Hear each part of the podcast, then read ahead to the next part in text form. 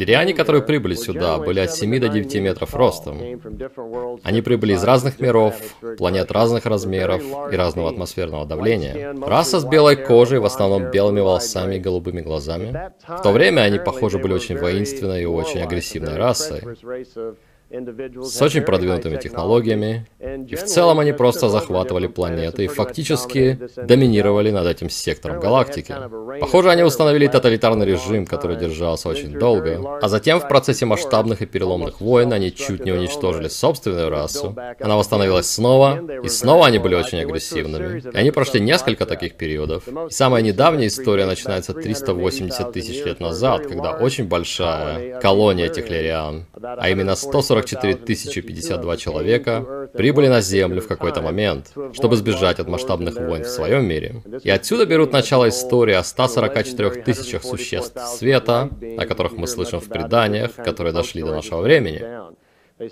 Они сказали, что это началось тогда, и что число 144 тысячи совсем не означает хороших ребят. И что они считают эту группу аморальной группой, которая сбежала от войны и прибыла сюда. Они прятались здесь какое-то время и распространили колонии по всей земле. Через какое-то время колонии свернулись, и многие из них улетели. После этого были повторные небольшие колонизации в разные периоды. До периода примерно 230 тысяч лет назад, когда в регионе Лиры снова вспыхнула большая война. И многие из них убежали, наверное, те, кто проигрывал войну, понимая, что им ничего не светит. И частью этого была большая группа лириан, под руководством существа по имени Ирисель, Ирисель взял с собой большую группу лириан. Они бежали с большим количеством кораблей и так далее, и отправились в космос, и эта группа, похоже, потратила пару лет, чтобы найти место, где можно было основать и восстановить свое общество. Они нашли место и стали теми, кого мы сейчас называем плеядианцами. И это предки тех людей, с кем сегодня контактирует Билли. То есть у нас есть общие предки, как они говорят. И из-за этого они смотрят на нас, как на младших братьев. И в этом их интерес.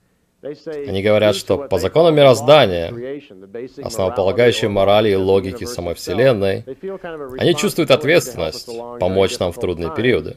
Но их личные законы и мораль не позволяют им вмешиваться в нашу политику, наши системы власти и в нашу свободу воли. Они открыто признают, что время от времени они транслируют нам подсознательные чувства и так далее, которые мы улавливаем. И Альберт Швейцер был одним таким приемником, и что многим людям транслируют идеи, которые они улавливают в подсознании во время сна, но их логика это, что все, что мы делаем с этими идеями, это наш свободный выбор. Поэтому они не считают, что они вмешиваются так. И это то, как они в основном это делают. И они четко говорят, что они ни в коем случае не позволяют индивиду, который уловил эти идеи, узнать, что они пришли из какого-то внешнего источника. Для них это было бы нарушением наших личных прав на свободу воли, на нашем пути эволюции. И это то, где они проводят черту. Дальше они рассказали, что эти лириане возвращались и делали новые колонизации. Последняя большая колонизация была 50 тысяч лет назад, когда правитель по имени Пелагон появился здесь. И это имеет большое значение для нашей сегодняшней цивилизации. В то время на Земле развивалась раса коричневых людей, и это дальние-дальние предки индейцев на нашей планете. И это была изначальная раса. И они были единственной расой на Земле. И вот пелагоняне прибывают сюда, то есть лириане. Сам Пелагон был тем, кого они называют Ишвиш. И на их языке Ишвиш означает «царь мудрости». Индивид, который прожил много жизней и накопил столько мудрости, что он царствует над большинством физических и естественных законов. И духовно развился до такой степени, что вещи вроде телепатии, телекинеза и так далее, это нормально для такого человека. В их записях также сказано, что рост Пелагона составлял 10 метров, а большинство лириан, которые прибыли с ним, были от 3,5 до 4,5 метров ростом. То есть это была очень высокорослая раса. И вот интересный момент. Они затем развивали земных людей, как они называют нас в записях. Там сказано, что во времена времена Пелагона родилась концепция Бога на нашей планете. Что раса коричневых людей начала называть Пелагона Творцом, они считали, что у него была сила создавать жизнь. И они видели, что он это делал. И, похоже, Пелагон не спорил с ними. Он, видимо, чувствовал, что это дает ему контроль над местным населением тогда. И на земном языке тогда слово «ишвиш» переводилось просто как «бог». И вот откуда взялась концепция, по их словам, в голове людей, о том, что есть физический бог, по образу которого созданы люди. Пелагон запустил эту идею, похоже. Его цивилизация длилась примерно 10 тысяч лет. И после этого они улетели, и ничего не происходило здесь какое-то время, примерно 7 тысяч лет. И 33 тысячи лет назад, они говорят, нечто интересное произошло, что повлияло на нашу жизнь здесь на Земле. Существо со звезды Вега по имени Атлант прибыл сюда с женой по имени Киротат, и на большом куске земли, который находился между Африкой и Южной Америкой, основал то, что в наших легендах называется Атлантидой, и она была названа в его честь. У Киротада был отец, Мурас, который был лирианином. Он прибыл и основал город Му в пустыне Гоби. Му затем стала тем, что мы называем Лемурией. И так же, как Британская империя, они оба основывали колонии по всей планете. И в течение нескольких тысяч лет на планете происходил большой рост населения. Они жили очень мирно, с очень высокими технологиями, примерно до момента 13 тысяч лет назад. То есть у них был очень долгий период очень приятной жизни на планете с высокими технологиями. И в этот момент третья группа, под началом лидера по имени Арис, прибыла сюда, начала создавать проблемы между группами, и в конце концов это привело к переломной войне, когда Атлантида атаковала Му. И судя по всему, это была очень быстрая война. У них у обоих были очень высокие технологии. Му была более продвинутой расой, но Атлантида была гораздо больше. Но у обеих групп были очень высокие технологии, и они могли путешествовать в космосе. И это может быть уроком, из которого мы можем чему-то научиться. Судя по всему, в одно прекрасное утро Атлантида решила атаковать быстро и молниеносно, чтобы быть победителем. Они отправили десятки тысяч своих кораблей, как они сказали, на которых были так называемые растворяющие лучи. В то время у них были технологии для конвертации материи в тонкую материю, то есть в энергию. И они могли сфокусировать какое-то устройство на горе, на корабле или чем угодно, и просто превратить это в тонкую материю навсегда. То есть превратить материю в эфир и заставить ее исчезнуть. И вот что они сделали. Тысячи кораблей быстро появились над Му и другими городами и растворили их за несколько секунд. И у Му не было даже времени, чтобы ответить. Но в то же время люди из МУ, которые готовились к этому и ожидали этого, как написано в записях, улетели на пояс астероидов, который уже существовал тогда, взяли очень большой астероид и запустили его в сторону Земли. И в то время, примерно через час после того, как Атлантида праздновала большую победу, астероид ударил по планете, ударил в атмосферу с такой силой, и в то время Флорида была там, где сегодня Гренландия. Это сбило планету с оси, астероид врезался в Атлантический океан, где сейчас трещина на дне, и континент затонул. И вода поднялась так высоко, что затопила Средиземноморье и Египет полностью. И пирамиды и весь тот регион были залиты водой довольно долго. Воздух не был пригодным для дыхания, как они говорят, почти 50 лет. И это было примерно 11 тысяч 40 лет назад, 6 июня, если бы у нас был календарь, они говорят. Даже сказали, что время было 10 часов утра. И это изменило много чего на планете. Во-первых, люди едва могли существовать в тот период. Жизнь была очень тяжелой после потопа. Осталось три племени людей, как они говорят на Земле в тот период. Первая была выжившая коричневая раса индейцев, была еврейская раса в Северной Америке и была раса в регионе Черного моря. Эти три племени были собраны под началом лидера, который выжил по имени Эрис. Единственная высокотехнологичная раса, которая осталась тогда, были шумеры, которые бежали от войн и скрылись в Гималаях. И пережили все. Они были очень мирными, не хотели ни в чем участвовать и скрылись в горах, чтобы пережить все. И благодаря выживанию шумеров до нас дошло то, что сегодня известно как восточная философия. Что, как они говорят, пожалуй, ближе всего к тому, как все на самом деле устроено. Что если у вас есть доступ к древним текстам на санскрите, это самая близкая точная информация о том, как на самом деле устроена жизнь. Итак, пока нам помогают настроить проектор, кстати, расы, которые были собраны вместе, лидером в то время было существо по имени Джахав, и он также был Ишвиш. И что интересно, в это время и рождается идея еврейского народа. Джахав был очень сильным правителем, очень жестоким, собрал три племени вместе, похоже, требовал множества кровавых жертвоприношений, зверств и правил железным кулаком. Он объединил еврейскую расу вместе в то, что мы называем еврейским народом, и он заложил в их подсознание, что они станут народом благодаря ему, и что они будут идти за ним, потому что он был силой Вселенной, он был Творцом всего, что есть, и они были его избранным народом, чтобы следовать за ним. И так началась идея, как они говорят, которую несет еврейский народ, о том, что они избранный народ. Это было примерно шесть половиной тысяч лет назад.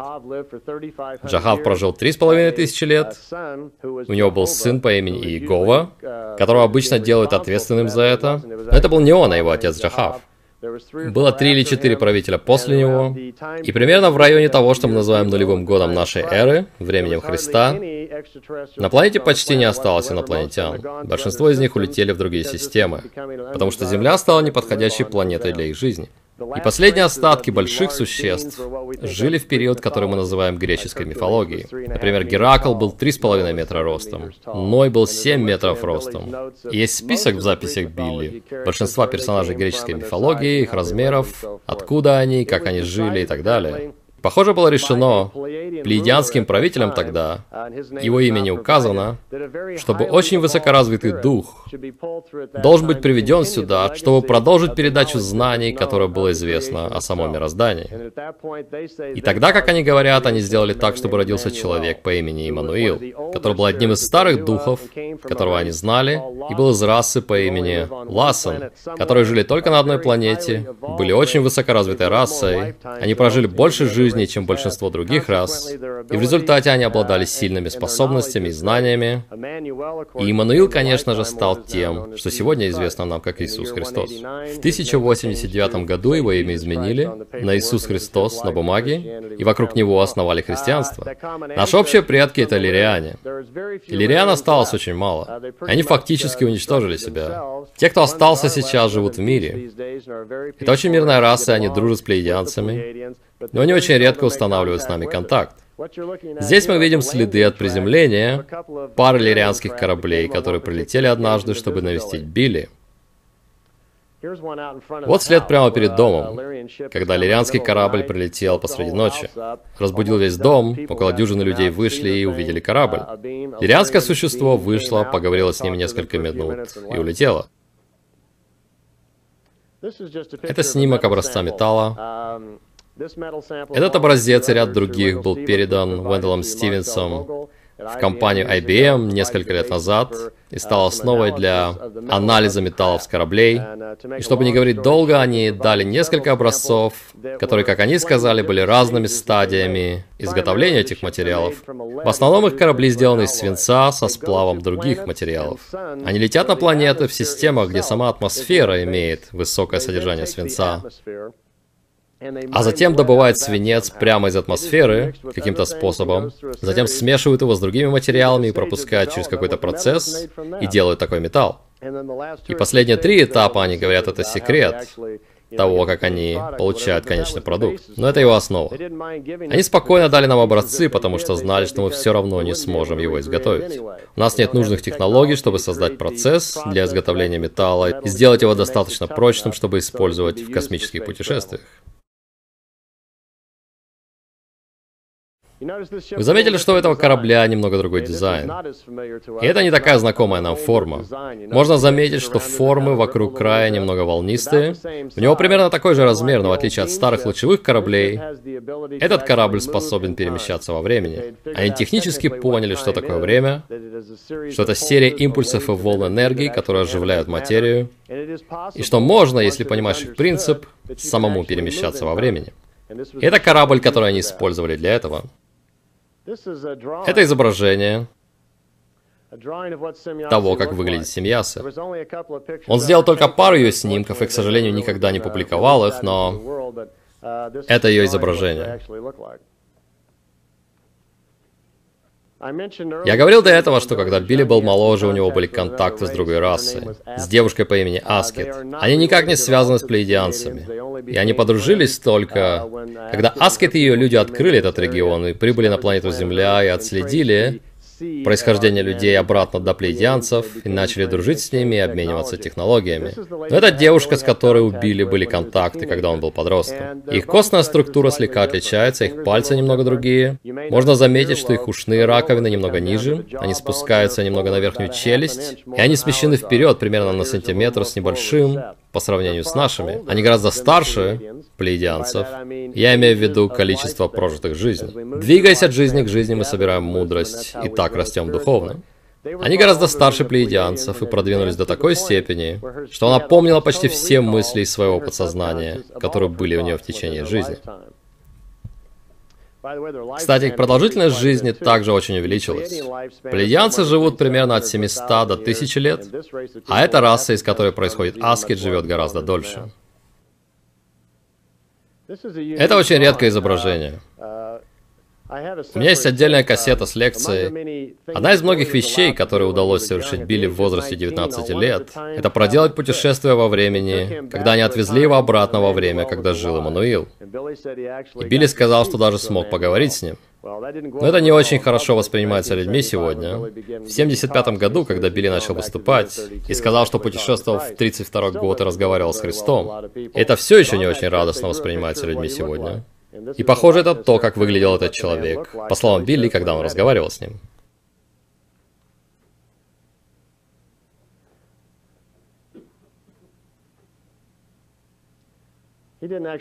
Он на самом деле не подходил так близко к кораблю, это увеличенное на компьютере изображение.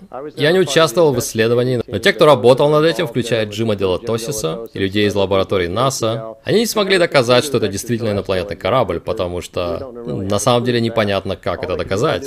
Все, что они смогли сделать, это прийти к выводу, что снимки не были подделкой, что Эдвард Билли Майер никак не мог изготовить такие снимки сам. Но позже в процессе проведения множества разных тестов им удалось выяснить, что там присутствуют какие-то электромагнитные поля, исходящие от кораблей.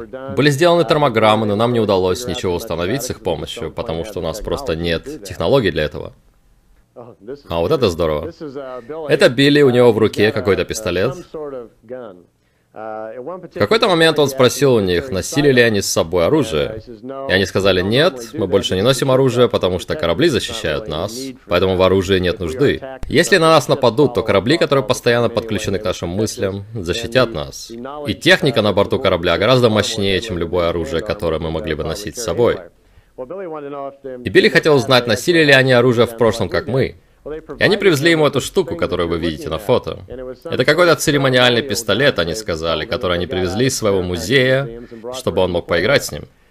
И по всей ферме есть дыры. Он стрелял из него в деревья, в ветки, в камни и так далее. Похоже, он работает на каком-то принципе антиматерии. На пистолете есть две камеры. Когда нажимаешь на курок, разные частицы вылетают из камер, нет ни света, ни звука, но предмет, в который ты целишься, в радиусе до 37 километров, просто исчезает. Он стреляет невидимым лучом примерно в 2,5 сантиметра в диаметре. Билли испытал его целый день. Он целился во что-то за милю, а потом они садились в машину, ехали, чтобы посмотреть. И обычно это была просто отстрелянная ветка. Так что он хорошо повеселился с ним. Если посмотреть ближе, можно увидеть руку девушки по имени Минера, которая и привезла ему этот пистолет.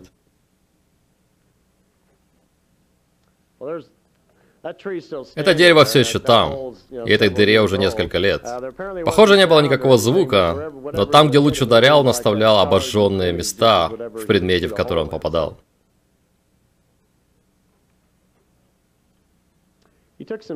Он делал записи звуков пару раз, и когда он их делал, он пытался сделать снимок из-под низа корабля. Мне кажется, у меня два таких снимках. Да, прямо под кораблем. И, к сожалению, интересным побочным эффектом было гамма-излучение, которому Билли подвергся, как сказали в больнице. Он получил ожоги внутри тела, и, скорее всего, это произошло именно во время этих контактов, когда они снимали защитные экраны на корабле, которые обычно защищают их зрение от радиации, исходящей от кораблей. И радиация попала в его тело, в его пистолеты, в ботинки. И у него были большие проблемы какое-то время, и у него все еще повреждены легкие из-за ожогов.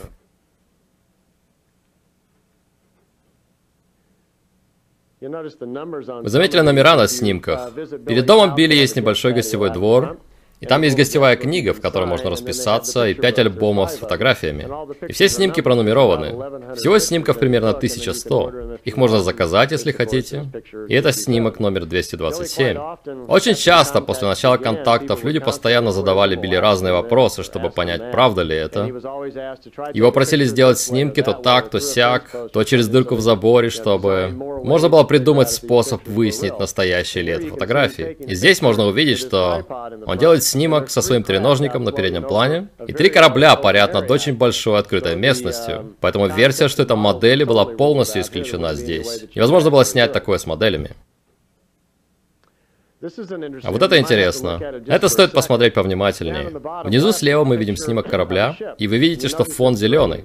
Билли сделал этот снимок изнутри одного из кораблей, из окна, когда корабль отрывался от земли, второй корабль прямо перед ним, и прямо впереди на фоне еще один. В тот день было три корабля. В ту поездку его возили, чтобы посмотреть на Марс, Венеру и Юпитер, и вся поездка заняла 2 часа 27 минут. И он отснял несколько пленок фотографий этих планет. Кстати, о Венере он говорит, у меня есть данные на 3-4 страницы, это все статистические данные о Венере, он говорит, что Венера внешне похожа на нашу Луну, но она покрыта облаками. интересно, что там нет никаких джунглей, никакой влаги. Она просто выглядит как сухой спутник с кратерами. И они сказали ему, что изначально Венера не находилась там, где она сейчас. Венера изначально была спутником на орбите Луной на орбите Урана. И 8 тысяч лет назад она была снята со своей орбиты. Она была на неустойчивой орбите довольно долго. И 6 тысяч лет назад, или примерно 4 тысячи лет до нашей эры, ее орбита снова была изменена. И 3453 года назад она встала на свою сегодняшнюю орбиту. Изначально она была покрыта льдом, и на своей предыдущей орбите она прошла рядом с Солнцем и встала на свою сегодняшнюю орбиту. Она сильно нагрелась и поэтому сегодня покрыта облаками. Сейчас это раскаленная планета с температурой примерно 260 градусов Цельсия, то есть примерно в точке плавления свинца. До сих пор мы говорили о контактах с физическими существами, существами такими же, как мы, с которыми у нас общие предки. А сейчас я покажу нечто немного необычное. То, что вы видите здесь, разбудило весь дом однажды ночью. Это полоса света. Это дом Билли, перед которым стоит две-три машины. У него была камера с собой, и он и другие люди из дома начали делать снимки, и они не знали, что это было. У Билли неплохая чувствительность и телепатические способности, и он привык получать передачи телепатические, поэтому он попытался отправить мысли этому объекту, но ответа не получил. Эта штука меняла форму, меняла местоположение, носилась повсюду там, разбудила всю округу. Несколько человек вдоль дороги наблюдали за происходящим. Даже местный шериф, или его аналог у них, констебль, приехал и сам сделал пару снимков. А вверху на небе был еще один большой яркий объект, который был похож на Солнце, очень яркий. А эта штука продолжала летать туда-сюда и менять форму. И вот этот большой объект в небе, они его сняли. В конце концов, произошло следующее. Эта штука носилась туда-сюда по всей ферме, затем вернулась внутрь этого большого шара света в небе, и все исчезло.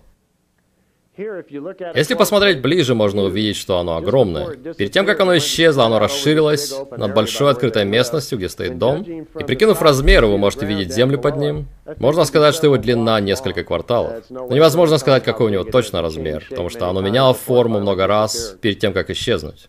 В итоге, после того, как оно исчезло, Билли, не зная, что это было, во время следующего контакта с плеядианцами спросил их, о том, что произошло. Они-то наверняка знали о произошедшем. Наверное, это была какая-то более высокая форма сознания. Они сказали, что у них есть кольцо вокруг Земли, которое регистрирует все прилетающие к нам корабли. Потому что прилетающие корабли, когда они приближаются к Земле, получают предупреждение, что эта планета находится под наблюдением плеядианцев и некоторых других рас. Потому что есть довольно много агрессивных рас, которые также бывают здесь. Но они ничего не засекли и сами были в недоумении. Прошло время, пока они наконец не предоставили объяснение. Когда они вернулись с объяснением, все, что они могли сказать ему, это что они были очень удивлены, потому что, похоже, били люди в его доме, наблюдали и снимали на пленку, и теперь вы это увидели. Наверное, первые снимки того, что называется коллективным сознанием. Это не корабль, это некая проекция энергии. И они сами не видели такого, а только слышали об этом. Но похоже, что у Билли было так много контактов так долго, что какой-то форме энергии стало любопытно, и она прилетела, не представилась и улетела. Так что, возможно, вы смотрите на первые в истории снимки энергии коллективного сознания. Физические контакты продолжались, и всего их было 115 до 1978 года. В период контактов было собрано тысячи страниц записей, и примерно 20 человек, живущих в доме Билли, в то или иное время выходили, видели корабли, махали им, корабли часто прилетали прямо к дому, и для всех этих людей все это очень реально и достоверно. Затем контакты прекратились и снова начались в 1981 году. И это снова были физические контакты, и серия снимков, которую вы видите, была сделана во время этих контактов. Их так никто и не расследовал.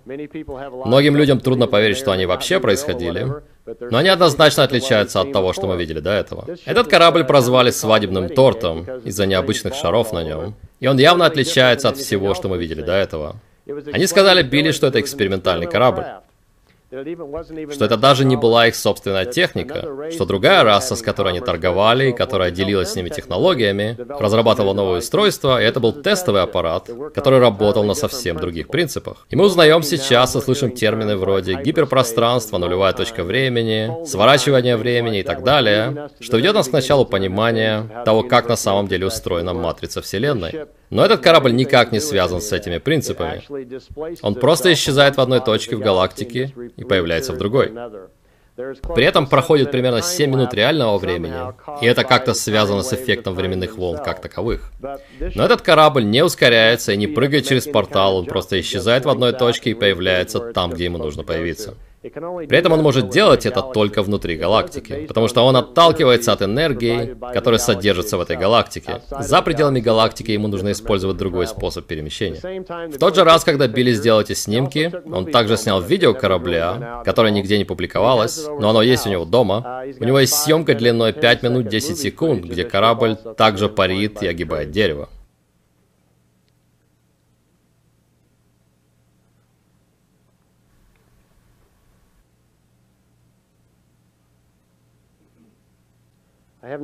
Я понятия не имею, зачем нужны эти шары, они всегда привлекают внимание. Я говорил раньше, что старые лучевые корабли были комфортны для большинства людей, но этот корабль выглядит очень странным и у многих вызывает дискомфорт. Здесь он облетает дом, и вы видите, что он летит над микроавтобусом. Я могу рассказать все об этом автобусе, я жил в нем целое лето. Я там спал. Вы смотрите на мою спальню сейчас. Он примерно 2 метра в ширину и 4 метра в длину. То есть вы можете прикинуть, какого размера эта штука, которая вылетает из-за дома.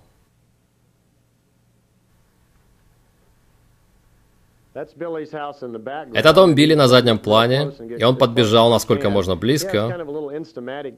У него маленький фотоаппарат-мыльница с 35-миллиметровой пленкой. Она установлена почти на отметке F16, и так как у него только одна рука, он просто щелкает без перерыва, а потом перематывает пленку. Там сзади есть перемотка, но он не может менять фокус, и он пользуется только этим фотоаппаратом, потому что им очень удобно пользоваться с одной рукой. Люди со всего мира отправляли ему много разных фотоаппаратов, но он все равно пользуется своей своей мыльницей. Поэтому на некоторых снимках видно, что угол и перспектива немного смещены. Но это его дом на заднем плане. И видно, что корабль опустился прямо на землю. В тот день с ним контактировали три человека. Они провели там весь день. В личном фотоальбоме Билли, который он хранит дома, можно увидеть, как они выходят из корабля, идут к дому, а потом сидят на диване. Они провели там весь день, сидели в доме, а потом улетели, когда стемнело. Несколько лет назад он очень разочаровался в сомневающихся людях, которые обзывали его, смеялись над ним, и решил, что больше не будет выпускать новую информацию за пределы дома и просто перестанет публиковать все. Поэтому, к сожалению, есть еще довольно много доказательств, снимков и видео у него дома, которые он не собирается никому показывать. Так что мы пока не увидим много хороших материалов. Здесь это ночью, тот же корабль в момент отлета, а зеленый свет сверху это от высокого столбового фонаря, который стоит у них на стоянке машин перед домом.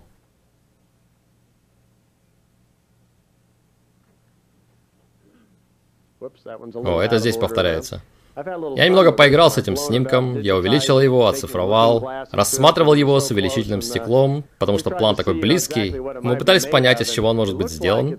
И похоже, что в день, когда он был там, на нем лежали какие-то незакрепленные объекты. Так что они даже могли работать над ним в тот день. Мы не можем точно сказать.